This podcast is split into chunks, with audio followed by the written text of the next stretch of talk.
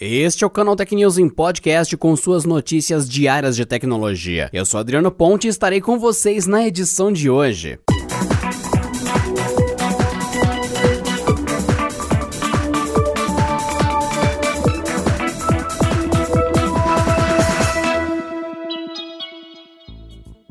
Governo da Rússia anunciou na manhã desta terça-feira que uma vacina contra o novo coronavírus foi liberada e está pronta para o uso. A aplicação em massa na população deve ocorrer em outubro. A aprovação dos órgãos de saúde do país vem apenas dois meses depois do início dos testes em humanos. O Brasil é um dos países envolvidos no esforço internacional de fabricação das doses, que deve começar em novembro. No anúncio, Vladimir Putin, presidente da Rússia, afirmou que a vacina desenvolvida pelo Instituto Gamaleya em Moscou passou por por todas as checagens de segurança e confiabilidade necessárias. Segundo Putin, ela provou-se eficaz e principalmente garante imunidade sustentável contra o novo coronavírus. Como prova da segurança do medicamento, o presidente russo disse que sua própria filha foi uma das primeiras a receber uma dose, assim como membros do governo. No entanto, na coletiva de anúncio, o governo russo não rebateu os questionamentos e dúvidas da comunidade internacional sobre o caráter dos testes e a segurança da vacina. Cientistas médicos e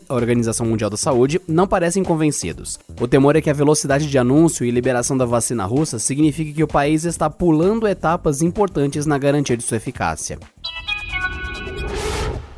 A Uber anunciou nesta terça-feira um plano de assinatura com vantagens para quem usa os diferentes serviços da plataforma, desde entregas até corridas com o app. Chamado de Uber Pass, o programa custa R$ 24,99 mensais e começa a funcionar ainda hoje. Os assinantes do Uber Pass ganham vantagens em quatro categorias.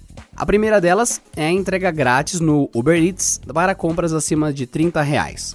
Os assinantes também não pagam por entregas para pedidos acima de 100 reais no Corner Shop, o serviço de compras em supermercados do Uber. Para quem usa o serviço de corridas, há também desconto de 10% em todas as viagens na categoria UberX em todas as cidades do país. E por fim, o usuário também tem atendimento preferencial no suporte da empresa.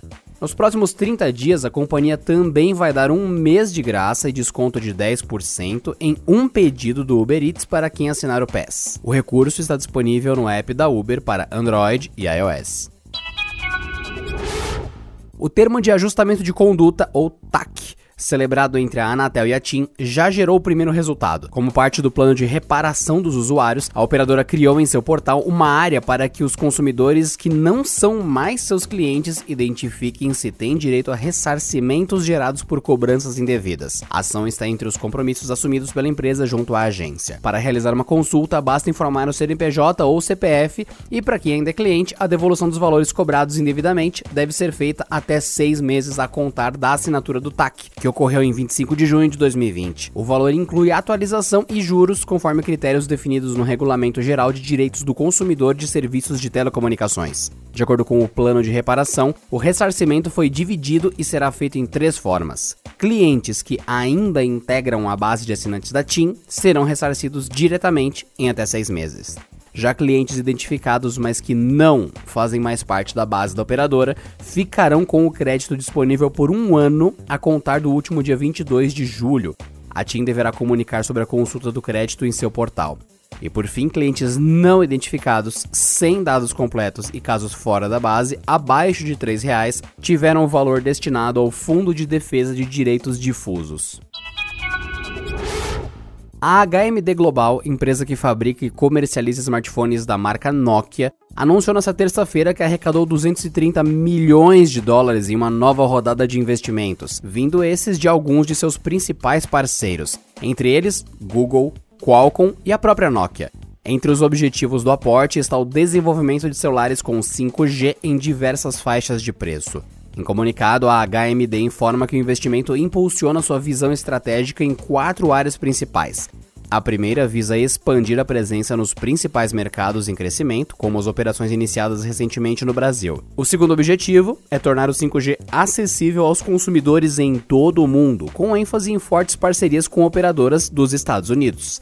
A terceira área envolve realizar a transição para ofertas digitais como parte da realidade pós-Covid. Por fim, o financiamento vai fortalecer ainda mais a posição da empresa, indo além do hardware. para se tornar um provedor completo de serviços móveis. A HMD não revelou quanto cada empresa investiu individualmente, mas afirmou que os aportes dos três foram cada um uma parte muito importante do total. Grandes lojas de departamento dos Estados Unidos podem em breve se transformar em centros de distribuição da Amazon. É o que indica as conversas entre a gigante do e-commerce e o Simon Property Group, uma das maiores administradoras de shoppings do país.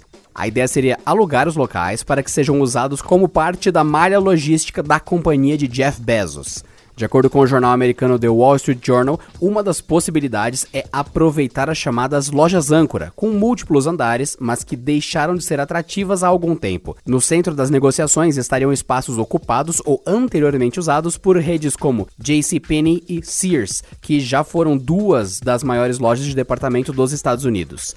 A ideia veio a partir do declínio que os shoppings vêm enfrentando nos Estados Unidos já há alguns anos. Grupos como Simon Property Group, que teria mais de 70 locais vazios ou próximos de encerrar suas atividades, podem abraçar a proposta com carinho. E para a Amazon, a oportunidade interessa pela localização dos shoppings, normalmente em grandes centros urbanos ou em áreas de subúrbio onde também estão os próprios consumidores. Além disso, os custos de aluguel do espaço seriam menores em alguns dos centros de compra.